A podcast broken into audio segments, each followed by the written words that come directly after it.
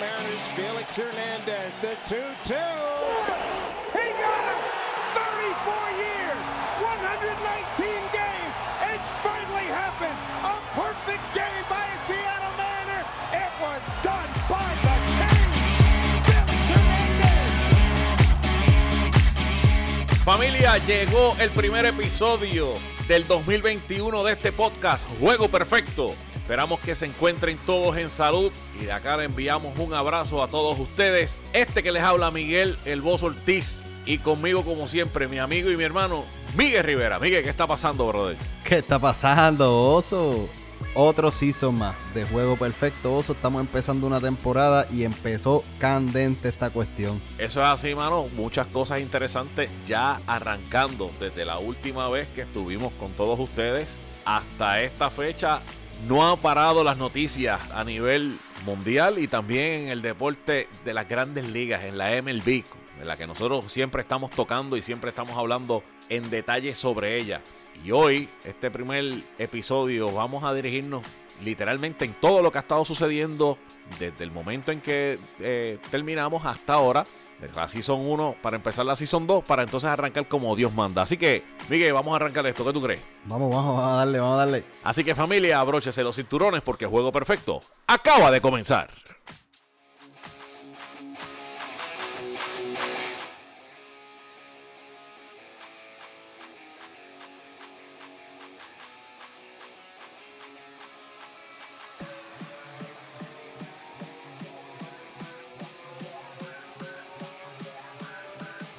Bueno, y damos oficialmente comienzo a la primera edición del 2021 del podcast Juego Perfecto con la sección Bateo y Corrido. Y antes de continuar, Miguel, quiero darle las gracias a la gente que durante el año 2020 estuvieron con nosotros semana tras semana y que ya en el 2021 ya empezaron a, en las redes a escribirnos cuando van a arrancar, qué va a pasar con ustedes, van a empezar a, bregar, van a empezar a tirar noticias, vamos a empezar a escuchar lo que va a pasar. Pues aquí, gracias a todos ustedes, a la gente de República Dominicana, a la gente de México, a la gente de Venezuela, a la gente que se encuentra en los Estados Unidos y también a nuestros hermanos boricuas. Gracias, muchas gracias por estar con nosotros. Miguel, arrancando rapidito, bateo y corrido, arrancó ya el protocolo de salud de cara a la temporada y esta no requiere que los jugadores se vacunen en contra del COVID-19. Entre varias de las medidas que hay en este protocolo, Miguel, los jugadores tienen prohibido reunirse de entre 10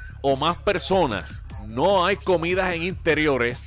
Los bares y salones están prohibidos incluso si sirven comida y los jugadores deben recibir permiso para salir de sus hoteles mientras están de viaje, Miguel. ¿Qué más hay en ese protocolo de salud? Que hay algo bien interesante. Eh, algo de lo que muchos de los reporteros que están dando la noticia, que dieron la noticia, porque esto es pasado, eh, muchos de los reporteros que dieron la noticia literalmente hablaron de este dispositivo electrónico que los peloteros van a ser requeridos utilizar en todo momento que estén en actividades del club. ¿Qué quiere decir eso? Estás en el terreno de juego jugando, tienes que tener el dispositivo. Estás entrenando el dispositivo. Estás viajando con el equipo, tienes que tener el dispositivo. Y este dispositivo, según la liga, eh, la Major League Baseball, de la manera que funciona es que va a estar pendiente en todas las localizaciones en las que estuvo este individuo, este pelotero, y o staff o miembro de staff, porque no solamente son los jugadores, son todas las personas que pertenezcan a la organización y que estén en contacto directo con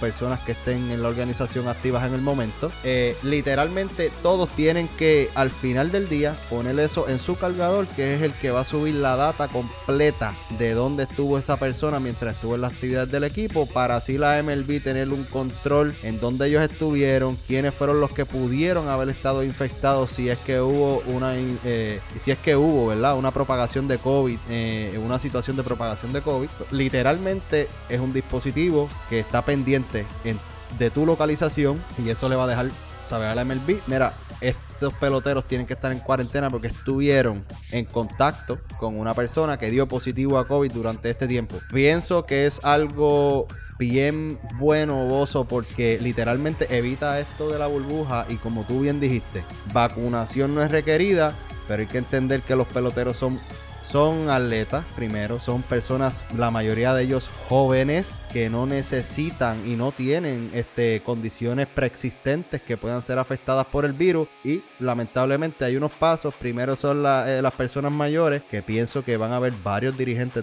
deberían estar varios de los entrenadores y dirigentes dentro de esa lista, pero peloteros al parecer se va a tardar y también dicho por Fauci. Ellos están hablando, antes de hablar de Fauci, ellos están hablando que el sindicato de jugadores y, y también la liga, en el momento en que les toque el momento de vacunación, van a ir fuertemente para que todos los jugadores que estén activos en esa temporada sean vacunados. Pero, como tú bien dijiste, en estos momentos ellos no son la prioridad, la prioridad son las personas mayores de 65 años y hasta que toda esa población no sea vacunada y los first responders también, obviamente no hay oportunidad para que los jugadores sean vacunados. Así que eh, yo entiendo que estos protocolos que están utilizando son muy buenos. El dispositivo del que hablaste también es muy bueno. Es innovador. Entiendo que las demás ligas deben estar cerca de estar utilizando esta, esta modalidad también porque les da una, una visión clara de dónde está el, jugador y, y a quién tienes que ponerlo en cuarentena, aislarlo o a quién puede seguir jugando. Hablando de Fauci,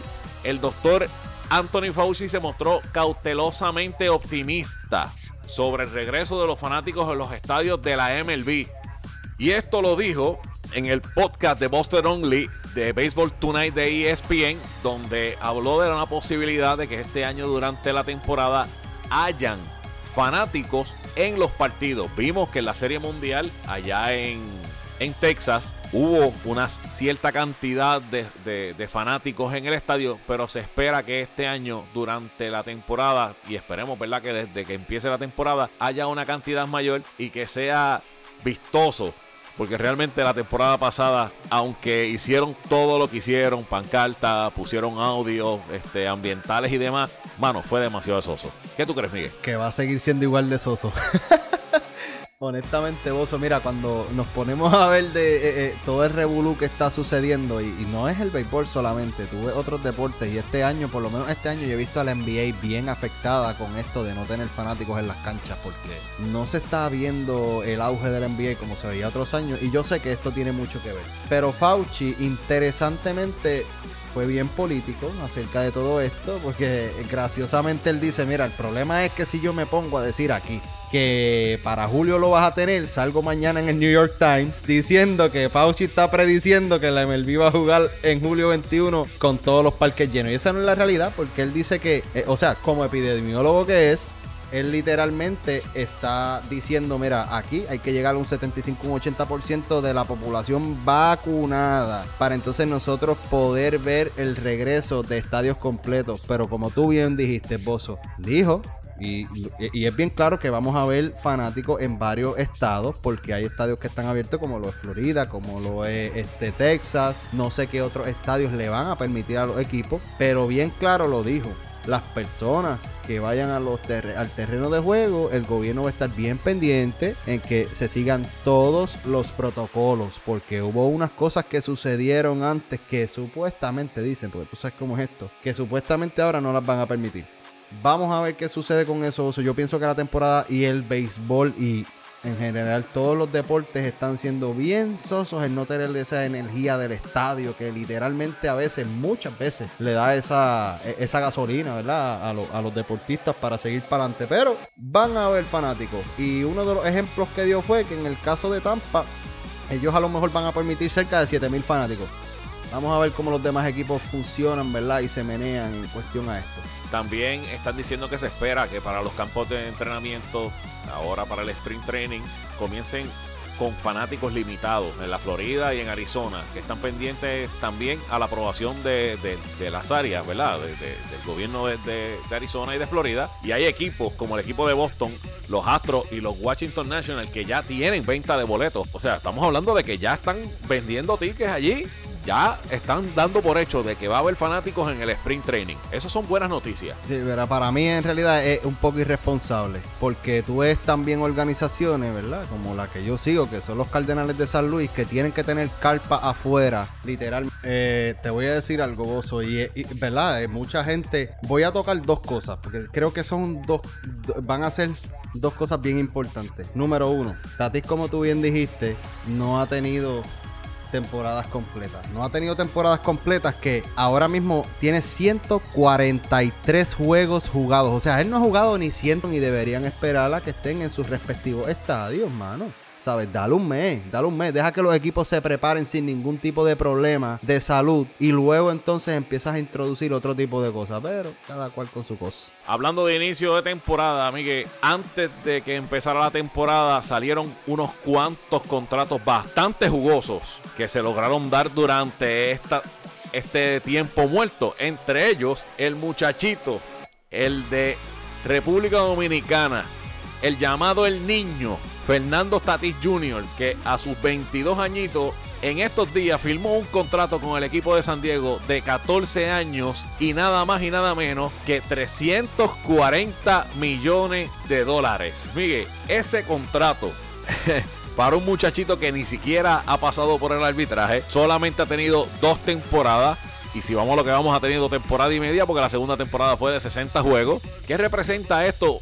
No tan solo para la organización de San Diego, sino para los jugadores que durante la próxima temporada serán agentes libres. Eh, te voy a decir algo, Gozo, y, verdad, eh, mucha gente, voy a tocar dos cosas, porque creo que son dos, van a ser dos cosas bien importantes. Número uno, Tatis, como tú bien dijiste, no ha tenido temporadas completas. No ha tenido temporadas completas que ahora mismo tiene 143 juegos jugados. O sea, él no ha jugado ni 162 juegos, que es lo que compone una temporada completa. Obviamente esto es extremadamente beneficioso para los peloteros porque los peloteros están buscando cobrar a la edad que Tatis está buscando cobrar. ¿Sabes? Que es temprano en sus veintipico de años que ahora donde tú estás casi en tu prime, ya el prime del béisbol en los 28 es bien difícil porque el béisbol béisbol está más rápido cada vez. Eso yo lo puedo entender. Yo entiendo que personalmente para él hizo una, es una decisión excelente. Yo he ido a San Diego, es una ciudad preciosa.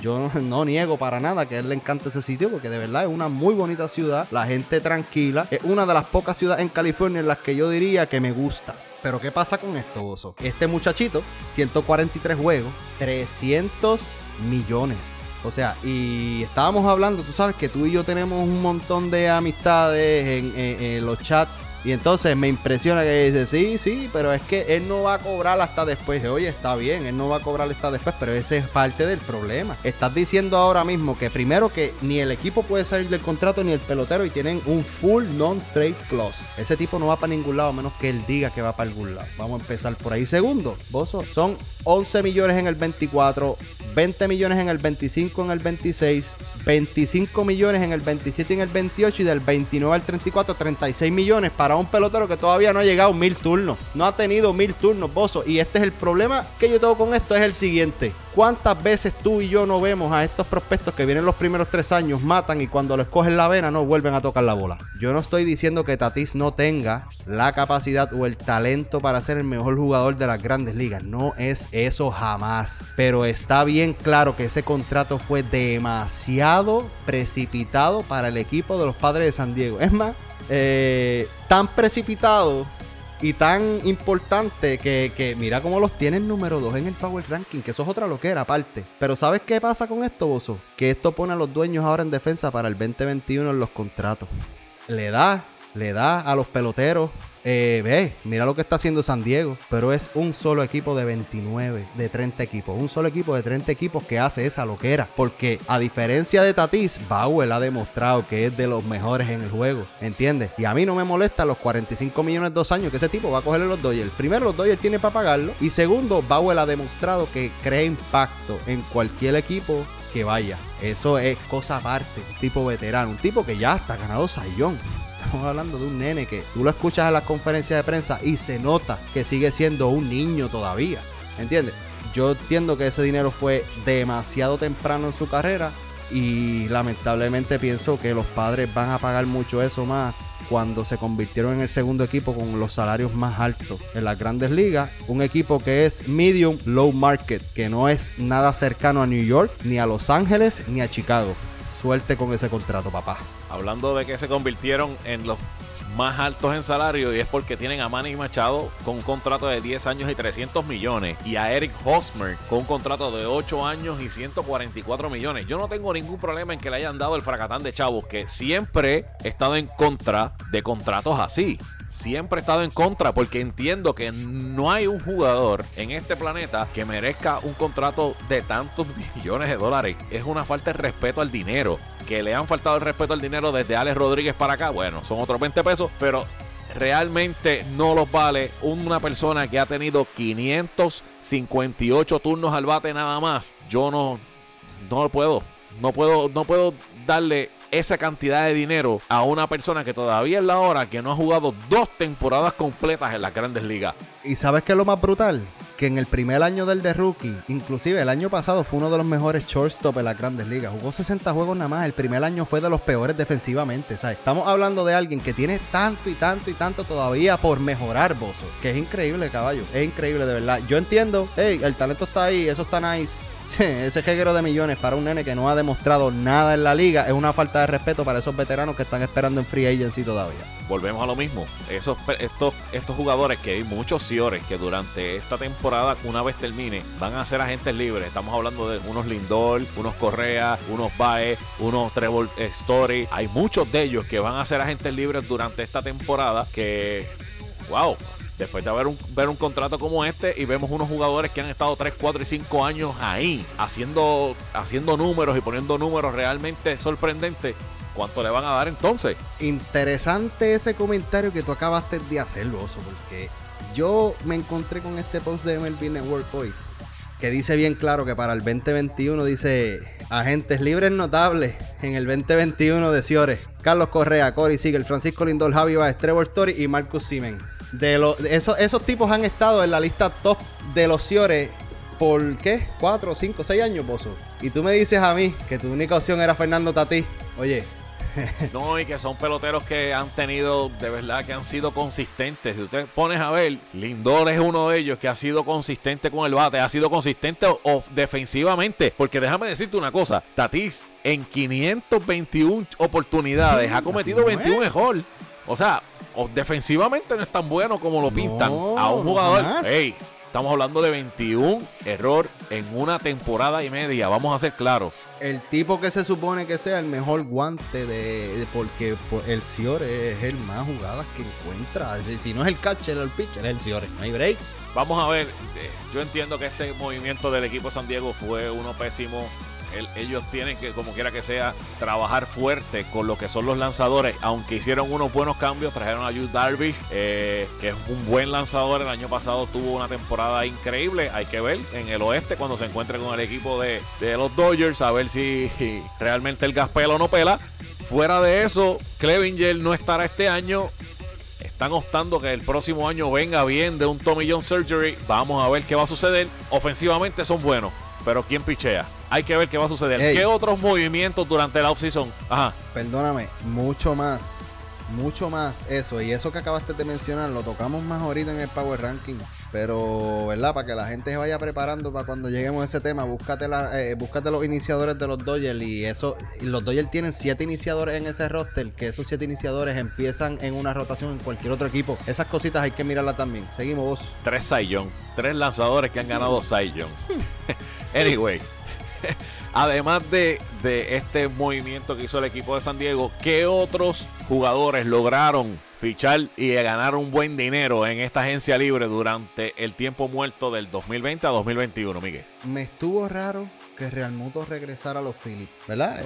Eh, se veía que Bryce Harper estaba haciendo la milla extra para que eso sucediera porque en realidad Real Muto saliendo del equipo, ellos están ahora mismo en la división más fuerte de las grandes ligas a mi entender, ¿sabes? Él no tiene eh, ahora mismo parecen no tener break con Real Muto en el roster, no me quiero imaginar, ¿verdad? Que si no lo hubiesen tenido. Eh, otra de las firmas que hablaste Trevor Bauer obviamente me encantó de la manera que se expresó en su conferencia de prensa. Él no sé si las personas conocen bien, pero él es una persona, él es un lanzador que está a favor de que los lanzadores pichen en eh, descansando poco porque él tiene data que dice que eso es mucho mejor para el lanzador de lo que se imaginan. Que obviamente pues hay que controlar, hay que prepararse físicamente, pero dice que por lo que eligió a los Dodgers no solamente es porque es su hometown, o sea, él es de Los Ángeles, pero es por la manera en la que los Dodgers van a trabajar con él como un equipo. Estamos hablando de alguien que no solamente quiere ir a jugar béisbol, él quiere crear un impacto dentro de la organización y para mí eso es bien importante. Una de las firmas raras,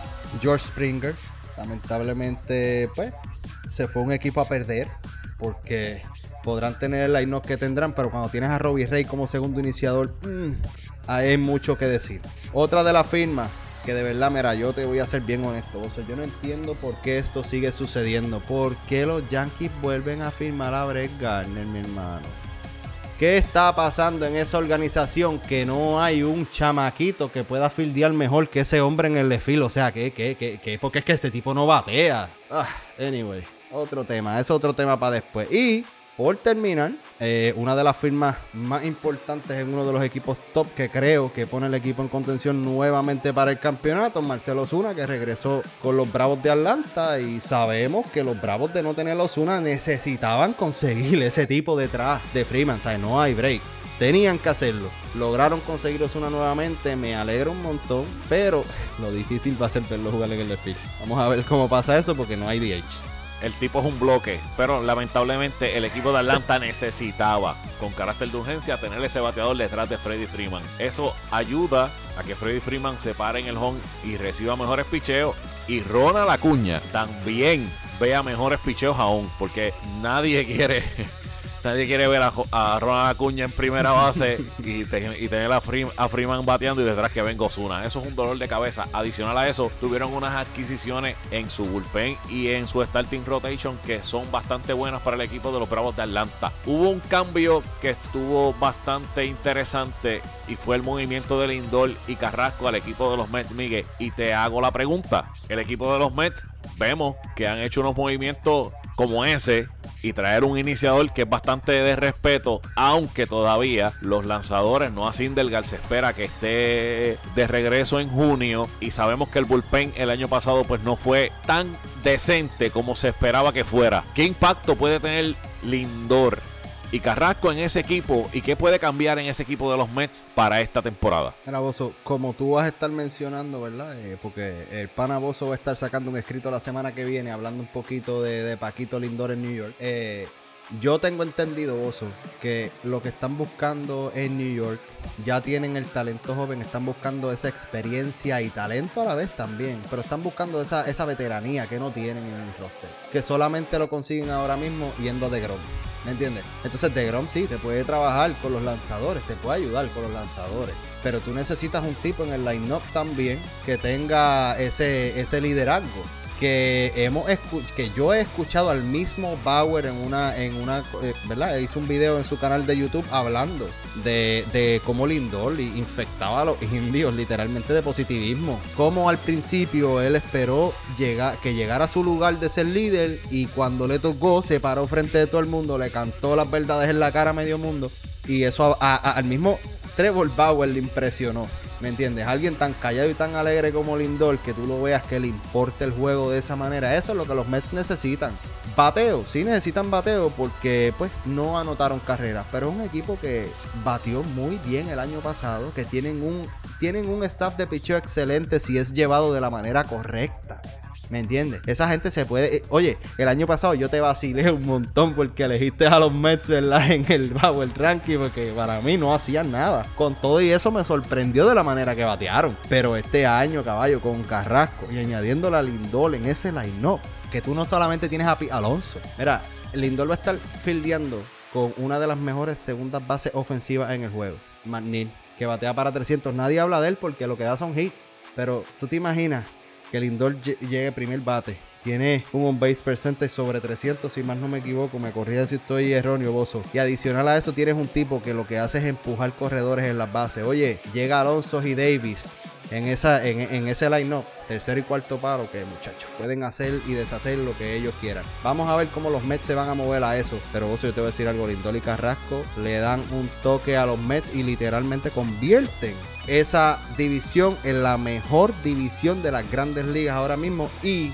dentro de esos equipos voy a incluir a los Marlins. Obviamente ese equipo siempre hay que mencionarlo porque el año pasado con ese talento joven dieron tremendo dolor de cabeza. No te quieras imaginar este año luego de haber tenido la experiencia que tuvieron el año pasado de la mano de Doc Mattingly. Eh, otro lanzador que es de relevancia en un equipo es Pedro Severino, que estará en el 60 DL también por el equipo de los Yankees y regresa en julio. Yo te pregunto, ya que estábamos hablando de Noah Sindelgal, ¿qué impacto puede tener para estos, estos lanzadores para los equipos que lleguen en junio y en julio? ¿Será positivo? ¿Será negativo? ¿Cómo será ese impacto para los jugadores? Para, para los equipos. Para los equipos, en realidad para los Yankees, yo no tengo ni la más mínima idea, porque los Yankees están jugando solo en la Liga Americana, ahora mismo. Ahora mismo yo no veo ni un solo equipo en la Liga Americana que en 150 y pico de juegos le pueda hacer daño al equipo de los Yankees. Esa es la realidad. Ni tan siquiera con haber cometido la estupidez de cambiar Otavino para Boston por dinero, por mantenerse debajo del luxury tax. O sea, están sufriendo los Yankees. Están sufriendo. Pero tienen la suerte que están jugando solo en la Liga Americana. Tienen, deberían concentrarse en, bregar con el contrato de George, si es que lo van a volver a firmar. Eh, y verdad, con ese tipo de peloteros, porque la realidad es que los Yankees no tienen competencia, caballo. Yo no creo que vayan a afectarlo ni de bueno ni de mala manera. Lo que tiene que mantener es que esos tipos dejen de estar dándolo a las mujeres porque de verdad tienen que dejar de ser abusadores. Eso es todo. Lo demás no creo que tenga ningún tipo de problema los Yankees. Están solo en la Liga Americana y no hay más nada. Y en cuanto a Noah Sindelgar. En cuanto a Noah Sindelgar, Noah Sindelgar lo que le va a dar es un empuje a los Mets. Los Mets van a entrar a los playoffs este año. O sea, primero, o sea, por, por, eh, eh, por wildcard, ellos van a entrar este año. Hay que ver cómo Sindelgar viene, porque Tú sabes que en los últimos años él ha venido con esa recta, pero ha venido tan inconsistente en la zona, se mete demasiado en problemas. Lo hemos visto, ¿verdad? Porque como lo pusieron en el 60, eh, en los 60 días, en la lista de inactivos de 60 días, pues no lo vamos a ver hasta la fecha de, eh, junio. Pero la realidad, pero vos la realidad es que Noah Delgar siempre va a ser un plus en cualquier otro equipo. O sea, no es fácil como quiere enfrentarte un lanzador que tiene la velocidad que tiene él, por más inconsistente que sea. Puede terminar siendo cuarto o quinto lanzador y tener un cuarto o quinto lanzador como no a Sindelgar, está difícil. Vamos a ver qué va a pasar con esos lanzadores y esos equipos que, sin duda alguna, por ejemplo, el equipo de los Mets necesita que Noah Sindelgar venga y que tenga un buen inicio de temporada y que se mantenga saludable para los playoffs. Eso los puede llevar hasta la tierra prometida o literalmente quedarse a mitad de camino. Miguel, en otros temas, y este tema es un poquito delicado, y es que tras, tras hacer comentarios despectivos de algunos jugadores, Kevin Matter renunció a su cargo como presidente y director ejecutivo del equipo de los Seattle Mariners.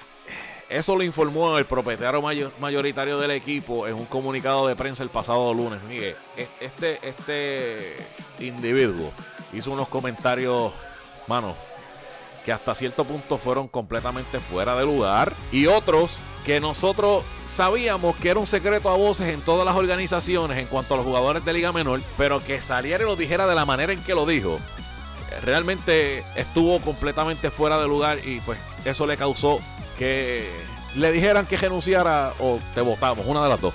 Eso lo vemos mucho en la política, pero aquí pues obviamente se le hicieron hacer un poquito más lindo para que no lo votaran de la manera en que lo debieron haber votado. Mira, Bozo, esta historia está bien interesante porque primero que todo, eso fue una entrevista que él tuvo, que se supone que hubiese sido una conversación privada con algo que se llama un Rotary Club. Mira, esto es una organización, Bozo, sin fines de lucro que promueve integridad, promueve entendimiento al mundo, al mundo entero. promueve goodwill, o sea, buena fe, y promueve paz a través de, de ¿verdad? De, de, contactos con personas que son líderes de negocio, eh, líderes profesionales o simplemente líderes comunitarios. Vamos a empezar por ahí, porque esto es bien cómico en el club en donde él estaba y lo que dijo, porque nadie le dijo nada, nadie lo interrumpió en ningún momento. Inclusive, esto fue subido a YouTube y luego de YouTube fue que se hizo público de la manera que se hizo público. Esto no se supone que ningún, ni tú ni yo lo hubiésemos visto. Yo vi la entrevista completa, yo vi los cuarenta y pico de minutos. Vos, si te voy a decir algo, ese tipo es una basura de persona. Ese tipo habló de sus prospectos y de los eh, eh, no solamente de peloteros internacionales. Él se atreve a decir Kyle Seager, que lo que ha sido ser fiel con esa basura de organización. Él dijo, ah, ese tipo le estamos pagando demasiado. Pues, ¿sabes que Probablemente no lo tienes el año pasado, el año que viene, porque se te va a ir, mi hermano. Ese comentario. Eh, mira, ahora mismo el damage control que tienen que hacer el equipo de los Mariners, vos es demasiado. Ellos van a tener que ir a acercarse a todos esos peloteros que acabaron de firmar, intentar convencerlos de que esa no es la manera de pensar de la organización. ¿Cómo? Después que tu CEO presidente, ¿cómo tú vas a tener ese CEO? El que es la persona encargada de representar tu organización en cualquier lugar que vaya. Esa es la persona que en realidad toma decisiones y que firma los cheques. ¿Cómo tú vas a tener ese, ese tipo diciendo ese tipo de cosas? Que Buster Only de ESPN dice que lo ha escuchado muchas veces esos comentarios de dirigentes. O sea, que también sigue estando mal pero que no cabe dentro de, de ¿verdad? De, de, lo que conocemos hoy día y que es bien popular, que ese hombre lo que es un hombre blanco rico que tiene privilegios y punto. Y punto, porque cuando tú lo escuchas, lo que escuchas es ese privilegio de que yo tengo dinero, de que yo soy blanquito y single. Oye, ¿por qué tú no te vas a aprender español? ¿Por qué si estás criticando a ese japonés, a ese latino que tiene que aprender un segundo idioma para poder comunicarse contigo? ¿Por qué tú no aprendes español y eres mucho más inclusivo con tus peloteros? ¿Ah? ¿Por qué en vez de quejarte de los 75 mil dólares que le vas a pagar al traductor del lanzador japonés? Oye, no le pague los 70 y pico, mándalo a coger clasecitas o algo. ¿Por qué no haces algo por él? ¿Ah? Yo te voy a decir algo. Lo que Tatis hizo le da muchas balas a los dueños en bregar en este CBA. Lo que Kevin Matter hizo, literalmente pone a los dueños, está en el piso que le dio la bolita para jugarla a la Asociación de Peloteros de las Grandes Ligas. Ahora mismo con la situación de los manos en el boss, los dueños lo que tienen que ir a ese CBA es a pedir perdón, a aceptar lo que los peloteros están pidiendo y moverse porque si no, probablemente el año que viene no veamos béisbol hasta mitad de temporada. Muchos jugadores hablaron sobre esta situación, todos estaban indignados por las expresiones que hizo ese señor. Y también leí de Gareth Cole que dijo, esto es un secreto a voces, esto todo el tiempo se está escuchando. Lo que pasa es que nunca se había sacado a, luz a la luz para que la gente viera la realidad de esto. Y lo vemos. O sea, él habló de jugadores que si pasaba algo con el equipo, que habían que sacar muchos jugadores del equipo para el tiempo del COVID, que había que utilizar los jugadores de Liga Menor del Taxi Squad que iba a afectar al equipo porque tenían que pagarle el año de servicio cuando no estaban generando ningún tipo de dinero. O sea,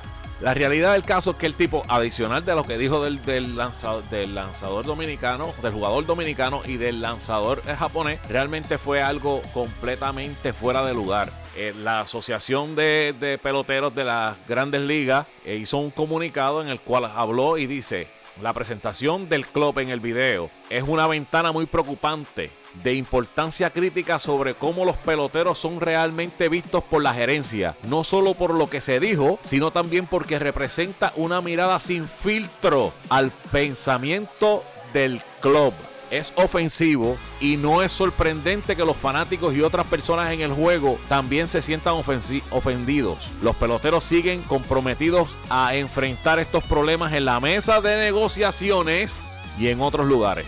Finaliza el comunicado. ¿Qué significa esto, Miguel? Estas últimas palabras, los peloteros siguen comprometidos a enfrentar estos problemas en la mesa de negociaciones y en otros lugares. Esas últimas palabras van a ser hasta cierto punto en este comunicado son que van a ir detrás de ellos en el próximo convenio de, el próximo convenio que se vaya a discutir cuando se acabe esta temporada. Y te digo algo, yo soy abogado y ese es mi último statement para cerrar el caso, mi hermano. O sea, eso es a la yugular, brother. Literalmente, mira, y eso que dice Gary Cole y eso que dice la Asociación de Peloteros, eso es totalmente real y nosotros lo sabemos. Y es triste que los peloteros no puedan hablar al respecto porque están atrapados por este CBA. ¿Me entiendes? No es que no haya que hacer un balance con los dueños, no es eso. Yo siempre estoy de acuerdo con el balance porque no es jalar para la derecha y no dar nada para la izquierda. Eso tampoco es justo. Pero papá, aquí se nota que los que están en control y los que de verdad menean y dicen cómo se va a hacer y qué se va a hacer y qué sí que no, son los dueños y es la realidad y así es como funciona el deporte americano en general y lamentablemente eso tiene que empezar a cambiar un poco hay que darle más un poquito más de estabilidad porque el pelotero cobra ese reguero de millones pero es porque el equipo después que lo vota no lo no lo cuida. No lo cuida. Después que le sacó el jugo, después que lo lastimó, después que ese tipo llega a la casa, que lo que tiene es dolor en la espalda 24-7, no lo cuidan. Y por eso es que tienen que cobrar este reguero de millones. Porque cuando van al hospital y están una semana, te cobran 50 mil por estar ahí. O sea, no es fácil. Vamos a ver porque este esta situación para mí es la punta de un iceberg y durante toda la temporada veremos más sobre esto y una vez termine esta temporada, cuando empiece el convenio a negociarse, va a ser uno de los temas primordiales en esa mesa de negociación. Miguel, hablando de ya, una vez termine la temporada, se está rumorando que Albert Pujols no juega luego de la temporada 2021 y eso a consecuencia de que su esposa salió en una de las plataformas de las redes sociales y puso en un post, hoy es el primer día de la última temporada. Esto basado en su contrato de una de las carreras deportivas más destacadas. Hablo de mi, marido Albert Pujols, que desde que era un niño comía, dormía y respiraba este deporte. He tenido el privilegio de recorrer 23 años de este viaje en el béisbol y es con todo el corazón que pongo esa bendición sobre él al terminar esta buena carrera. Albert dice que no quiere ser recordado por lo que hizo en el campo, sino por lo que por quien fue fuera del terreno de juego. Hoy celebramos los dos. Dios aún no ha terminado contigo, mi amor, y al finalizar esta temporada yo sé que ya está preparando para ti otro viaje lleno de bondad esperando al otro lado. Y continúa la cita, pero ¿qué nos quiere decir? La esposa de Albert Pujols. Aunque sabemos que luego de eso desmintió y dijo que no, que ella no estaba diciendo nada que se iba a retirar, que solamente eran palabras de bendiciones y de alientos para esta temporada a su esposo, Miguel. ¿Estamos hablando de que ya Albert Pujols está a punto de enganchar los guantes o simplemente fue que la, la doña escribió ahí nada más para, ¿verdad? Y es como dice, que solamente son palabras de aliento y de bendición para esta temporada. Bueno, según el, ¿verdad? El statement de ella después, eran, eso era aliento de e, era para darle aliento para que tuviera una buena temporada. Este inclusive Albert Pujols eh, Enrique Rojas se comunicó con él y Pujols le dijo a Enrique Rojas de ESPN mira no nada ha cambiado de lo que hablamos la semana pasada yo todavía verdad este no he tomado decisiones y todo sigue en pie. Yo voy a seguir jugando. Eso lo dijo Enrique Rojas, que Albert Pujols se lo dijo a él. La esposa obviamente luego sacó un statement diciendo que eso no era oficial, bla, bla, bla. Pero la realidad, Pozo, es que ya Pujols ya le toca ya le toca, brother. Ya retírate dignamente este año y muévete porque también ese equipo de los Angels necesita moverse, ¿sabes? Y con ese contrato de él ahí, más el espacio que él ocupa en ese, en ese roster, eso se lo puede dar a otra persona. Hay momentos en el que un pelotero tiene que aceptar que su carrera se acabó, que tiene que coger sus maletas y se tiene que ir. Eh, yo considero que Albert Pujols ya no tiene nada más que demostrar en el béisbol.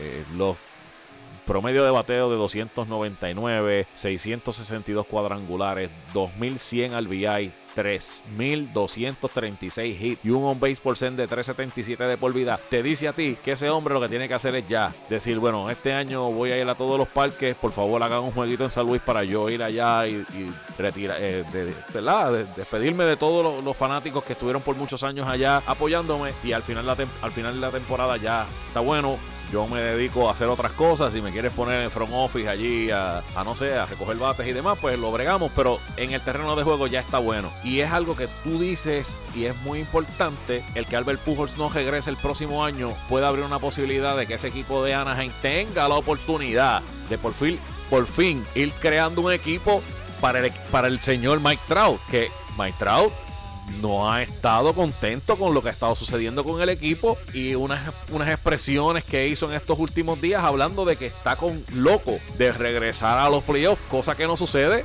desde el 2014. Desde el 2014 no, no, no va a los playoffs. Oye, estamos hablando de seis años y hizo un contrato que va a estar largo y tendido ahí. O sea, Miguel, ya Mike Trout necesita un equipo que se redondee para que pueda tener la oportunidad de estar en los playoffs y demostrar que es el mejor pelotero de todo de las grandes ligas en estos momentos. No puedo decir de todos los tiempos, todavía falta mucho por recorrer de su carrera.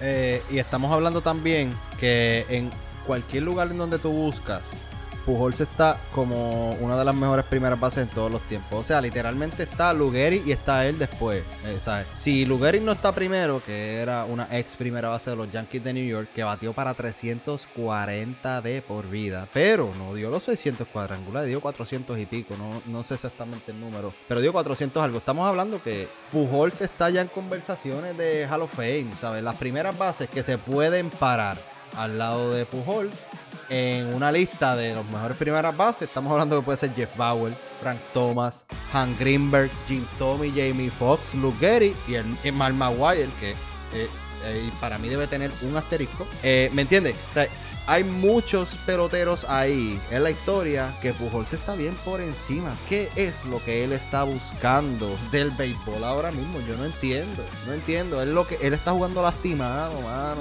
Y te puede encantar jugar béisbol, pero de vez en cuando hay que enganchar los guantes, brother, porque tú tienes familia también. Y a lo mejor puedes crear otro impacto en el béisbol de otra manera. Pero vamos a ver qué sucede, ¿verdad? Cómo termina la temporada. Yo, yo espero que se retire. Yo espero que se retire, pero él está, él está a 48 cuadrangulares de, llegar a los grandes 700 cuadrangulares, pero yo considero que con los 662 que tiene, no, obviamente, claro, claro que no los va a dar. Eso, de eso lo tenemos claro tú, yo y el, y el resto del mundo. Pero si eso es lo que él está buscando, pues mira, lamentablemente va a tener que estar haciendo, va a estar varios años por ahí mendigando un contratito de un año, de un año, de par de milloncitos para ver si le da la oportunidad, a ver si puede llegar a esos 700. De lo contrario, mano, ya ya estuvo bueno, definitivamente ya estuvo bueno. Vamos a ver qué va a pasar con Albert Pujols durante la temporada. Todavía es incierto si va a estar o no para el año 2022, que de hecho sería gente libre. Y Miguel, para finalizar, vamos a hablar un poco rapidito de lo que ha sido el primer Power Ranking del 2021, arrancando el Sprint Training. Y vamos a hablar, vamos a hablar de los 30 equipos. Número 30, el equipo de los Piratas de Pittsburgh. Número 29, el equipo de Colorado Rookie. El número 28, los Orioles Baltimore. El 27, los Texas Rangers.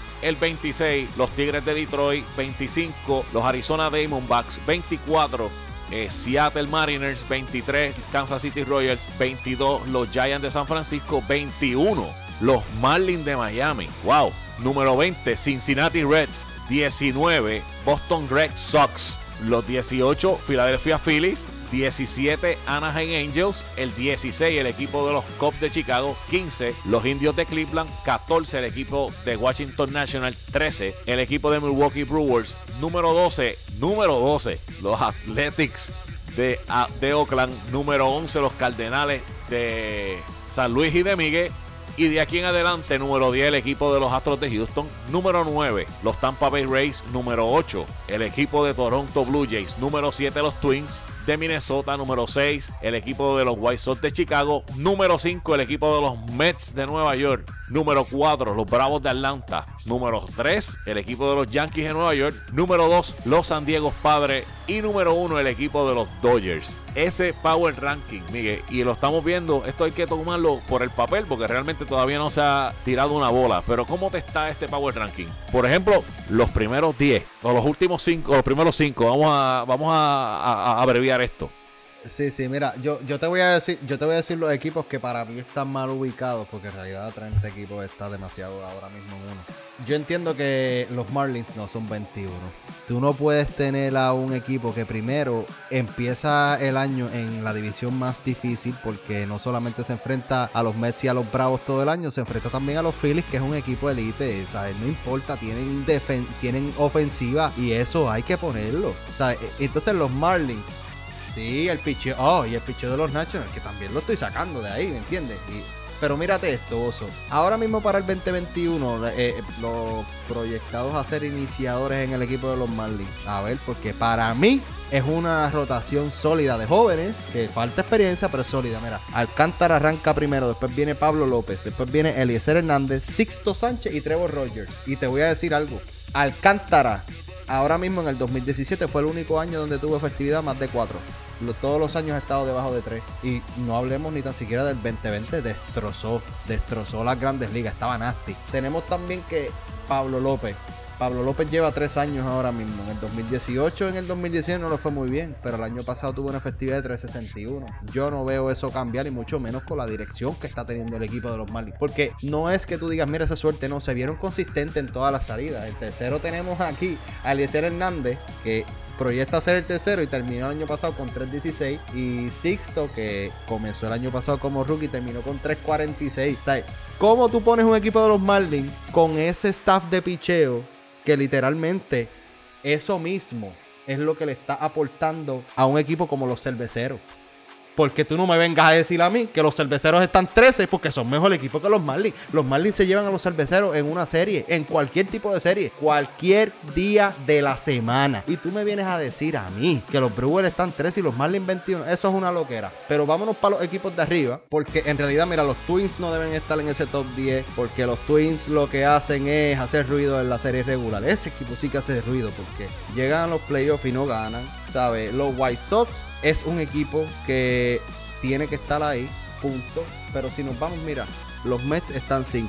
Este año los Mets merecen estar en el top 5. Esa es la que hay, ¿sabes? No podemos sacarlos de ahí. Y como tú dijiste, esto es por el papel. No se ha visto jugar todo y los Mets tienen un papel bien lindo ahora mismo. Eh, mira mi problema. Mira mi problema y mi problema empieza desde que llegamos al 4, porque tú sabes que están los Bravos de Atlanta cuarto y todavía no entiendo por qué está número 4 un equipo que llevó a los Dodgers a 7 juegos en la Serie Mundial el año pasado, que prácticamente regresa igualito. en ¿Cómo terminó? No, no, no, no, no, no van a tener los pitchers que se le lastimaron de regreso. Son mejor, vamos a ponerlo así mejor. Y no entiendo por qué están cuartos por debajo de un equipo de los y padres. eso que tienen a Charlie Morton mm. y a Drew Smiley, que son dos lanzadores más que agregan al. Exacto. Sin sacar que Soroka llegue este año. ¿Sabes? Todas estas cosas yo las miro y yo digo, ¿cómo es posible que el único equipo que, eh, que son ellos y los Mets, en mi entender, ¿verdad? Son los únicos equipos que le pueden dar batalla a los Dodgers este año. Y los Yankees probablemente si llegan a la Serie Mundial, porque para mi entender, pues es el único equipo en la Liga Americana que tiene el equipo para hacerlo. Punto, no hay break. Tiene que venir una cosa bien loca de la Liga Americana para yo pensar diferente. Pero caballo, los Bravos cuarto y los Yankees tercero. Los Yankees no pueden. Tú me perdonas, vos, si yo sé que tú eres Yankee, pero los Yankees no pueden estar por encima por encima de los Bravos. Y mucho menos cuando perdiste el reguero de jugadores que perdiste, que tú tuviste que traer a Garner otra vez. Cambiaste Otavino por dinero. Y están por encima de los Bravos. No. Pero vamos al número 2. ¿Cómo es posible que un equipo que se enfrentó a los Dodgers todo el año y perdió la mayoría de los juegos contra ellos y fueron dominados en los playoffs van a estar número 2 de los Dodgers simple y sencillamente porque le dieron un contrato de 340 millones a Tati. Porque es la única razón que yo veo por la que San Diego esté ahí. Porque primero la división de ellos, sí, San Francisco jugó bien el año pasado. ¿Tú te crees que San Francisco va a jugar 150 juegos buenos este año, Bozo? No, no tienen equipo para eso. Un equipo que está ahora mismo en rebuilding necesitan perder. Porque si no, no van a tener buenos picks. Es la realidad. Así es como funciona el béisbol. ¿Cómo es posible que los padres de San Diego, que firmaron 340 millones a un shortstop que todavía no tiene más de 50 juegos, más de 150 juegos, está número 2? Que son ofensivos, sí, son muy ofensivos, pero ¿quién pichea? Vamos a ver, ¿quién pichea? Porque tienen muchos lanzadores lastimados muchos lanzadores lastimados. Y, eso, y esos chamaquitos que le hicieron el trabajo el año pasado en una temporada larga, tú y yo, Bozo, sabemos que Tampa, si no hubiese sido un season corto, no hacía el trabajo que hizo el año pasado. Esa es la realidad. Entonces, los Marlins, que también probablemente se iban a ver, ¿verdad? En, ese, en esa en ese, en ese escenario de que juegos, de que pocos juegos los iban a beneficiar, se notó también. Hay muchos equipos ahora mismo en las grandes ligas que están siendo demasiado, demasiado overrated solamente porque están dando contratos grandes, porque están llenándole los ojos a la gente. Y yo entiendo que es una falta de respeto tener a los Bravos cuarto cuando fueron el segundo mejor equipo en los playoffs el año pasado a mi entender. Y probablemente le preguntas a muchas personas y el equipo que mejor le jugó a los Dodgers de Los Ángeles fueron los Bravos de Atlanta. Cometieron errores al final, los cometieron. Eh, lamentablemente, así es esto, perdiste. Pero no creo, no creo que deban estar cuarto lugar. A mi entender, si tú fueses a poner los Bravos en algún lugar, los pondría si acaso debajo de los Yankees, porque es el único equipo de la americana que merece estar ahí, pero tiene que estar los dos o tres. Y los Dodgers, papa, eso no hay duda ninguna. Este año yo los dejo ahí no los voy a tocar porque si el año pasado dominaron, este año se ve mucho más sólido y estoy hablando del 2021, gente. porque en el 2022 la cosa no se ve muy linda para los Dodgers con todos los agentes libres que le van a caer encima. Pero eso es un tema para otro día. Yo pienso que el Power Ranking overall está nice. Pero el Power Ranking es bueno cuando del primero al 5 están bien hechos. Y esta vez se escracharon. Yo entiendo eh, el punto tuyo sobre el equipo de los Mets. Perdón, del equipo de los Mets, no, del equipo de San Diego. Y tengo una incógnita en cuanto a los movimientos que hicieron este año. Y es que trajeron a Blake Snell del equipo de Tampa Bay al equipo de los padres. Y ellos están dando que con Yu Darvish y Blake Snell, con ese binomio, ya con eso tienen la oportunidad de meterse hasta home en una temporada de 162 juegos. Cuando todo el mundo sabe que Blake Snell no ha sido un lanzador que ha podido tirar muchas entradas en muchos años. En varios, tiene varios años que no ha podido lanzar. De hecho, ya sabemos lo que sucedió en la Serie Mundial cuando el dirigente de la sexta entrada decidió sacarlo porque iba a ver el line por tercera ocasión cuando tenía el juego que estaba tirando, estaba tirando el juego de su vida. Blake Snell no ha salido en una séptima o una octava entrada. Yo creo que desde hace dos o tres años atrás. ¿Qué va a pasar cuando sea un full season y que necesite cargar ese equipo de los padres al lado de Yu Darvish? Y vamos, que ver cómo va a venir la Met, que es el otro lanzador del equipo de ellos. Ofensivamente es un equipo devastador, no hay duda de eso. Es un equipo que batea, va a venir a batear todos los días. Pero en el lado del picheo se van a ver cortos estoy completamente claro que no pueden ser en estos momentos, eh, aunque están en el papel, se ven bastante bonitos, no pueden ser mejor equipo que el equipo de Atlanta, mucho menos que el equipo de los Yankees en estos momentos. El equipo de Atlanta vienen de adquirir a Charlie Morton, a Drew Smiley y reciben de nuevo a Marcelo Zuna. A eso añádele que Soroka, que es el ace de ese equipo, regresa el año pasado, como todo el mundo sabe, a mitad de temporada tuvo una lesión en el talón de Aquiles que pues lo sacó por completo de la temporada del 2020, pero este año regresa saludable. O sea, estamos hablando de que ese equipo tiene una combinación de una gran ofensiva y un buen picheo joven y veterano que van a dar mucho de qué hablar durante toda la temporada y la profundidad que tiene el picheo de Atlanta. Escucha bien lo que voy a decir porque esto no lo voy a decir dos veces y mi primo cuando escuche esto me va a querer dar un beso. Este equipo de Atlanta es el único equipo que yo veo en estos momentos que se podría ganar el equipo de los Dodgers. Escucha bien, en el papel es el único equipo en todas las grandes ligas. Soy Yankee, pero tengo que ser claro. El único equipo en todas las grandes ligas que se puede ganar al equipo de los Dodgers en estos momentos se llama el equipo de los Bravos de Atlanta. No hay duda de eso. Tenerlo cuarto en estos momentos realmente es una loquera. Fuera de eso, yo considero que el equipo de los Mets tiene que estar ahí. Los movimientos que hicieron, las adquisiciones que tuvieron. El equipo del año pasado ofensivamente fue muy bueno. Necesitan hacer un, necesitaban hacer un movimiento en el picheo. Lo hicieron. Trajeron a Carrasco, un pitch experimentado y demás. De ahí en fuera, mano, el equipo de los Twins está mal posicionado ahí. Lo que dijiste de los Marlins, no entiendo por qué lo tienen ahí. Porque es un equipo joven, eso no tiene ningún tipo de sentido. Ahí hay equipos como el equipo de Boston, que está 19, el equipo de Cincinnati, que está 20 por encima de ellos, el equipo de los indios. No, no, no, no. Hay cosas que realmente no, no, no tienen sentido. No tiene sentido que estén tan abajo. Fuera de eso, volvemos. Esto es un Power Ranking que hizo la MLB, que se dejó llevar por lo que está en el papel. Cuando empiecen a ejecutar en el terreno de juego, vamos a ver si se quedan con ese mismo Power Ranking o va a cambiar. Pero este, esta no es la primera. Esta gente caga las listas todo el tiempo. Cuando venimos a ver los top shortstop, que venimos a ver los top posición por top posición, de verdad que esta gente hace un trabajo horrible haciendo estas listas. Horrible. ¿Quién las hace? No sé. Pero al final del año, oye, no es por, ¿verdad? No es por por echármelas ni nada, pero hemos, hemos demostrado en el podcast que analizamos estas listas un poquito mejor que Melví, porque loco, eso, esa gente tiran unos shredders que de verdad que están bien al garete, bien al garete. Cuando tú, cuando tú miras una lista que tú, que tú ves top shortstop y tú no encuentras a Francisco Lindor los primeros tres, de verdad que eso es una loquera. No es porque sea puertorriqueño, las personas que nos escuchan saben la calidad de pelotero que es un tipo Francisco Lindor, ¿me entiendes? Pero, anyway, los millones, los millones hablan para eso. Oso, antes de que nos vayamos, tengo la lista aquí de los top 100 y me gustaría tocar algo bien importante porque esto es algo que normalmente mucha gente no habla. Y es que, brother, hay mucho latino en esa lista, pero mucho latino. Y te voy a ser bien honesto, obviamente son muchos más los americanos, son más. Pero cuando tú ves esa lista, eh, los hermanos dominicanos y venezolanos se están quedando con las grandes ligas y poco a poco seguimos viendo más cubanos en esa lista. ¿Qué tú crees de eso?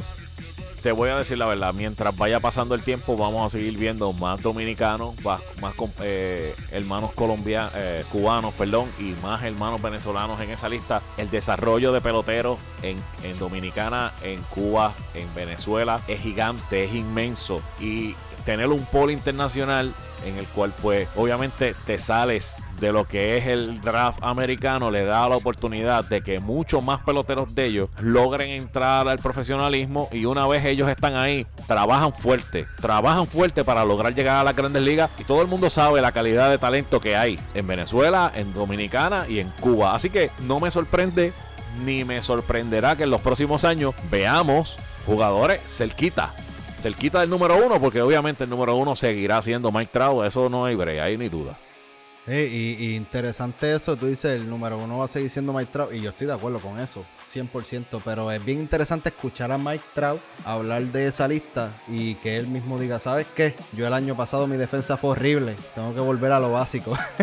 y tú te echas a reír y tú dices, si eso es horrible para ti, yo no me imagino que es perfección, muchacho. Por eso es que es el número uno. Por eso es que eh, número Nada, este, en la lista, mira, eh, los, más altos en la lista, número 5, Juan Soto, dominicano, obviamente. Este, tenemos a Fernando Tatis de Dominicana, eh, número 6, Acuña, número 7 de Venezuela, Francisco Lindor está posicionado número 15, puertorriqueño, y luego de eso está Manny Machado, José Ramírez, José Abreu y Osuna. Eh, Machado está 18, Ramírez 19, José Abreu 31 y Marcelo Osuna 37. Por ahí sigue la lista. Si quieren, gente, vamos a estar publicando esta lista en nuestras redes sociales. Estén pendientes que por ahí va a estar saliendo. Eso es así. Bueno, familia, si acabó el juego. Gracias a todos por estar un season más con nosotros. Recuerda, síguenos en nuestras páginas, en nuestras redes sociales. Juego Perfecto PR en Instagram, Juego Perfecto underscore en Facebook y nuestra página web juegoperfectopr.com. Así que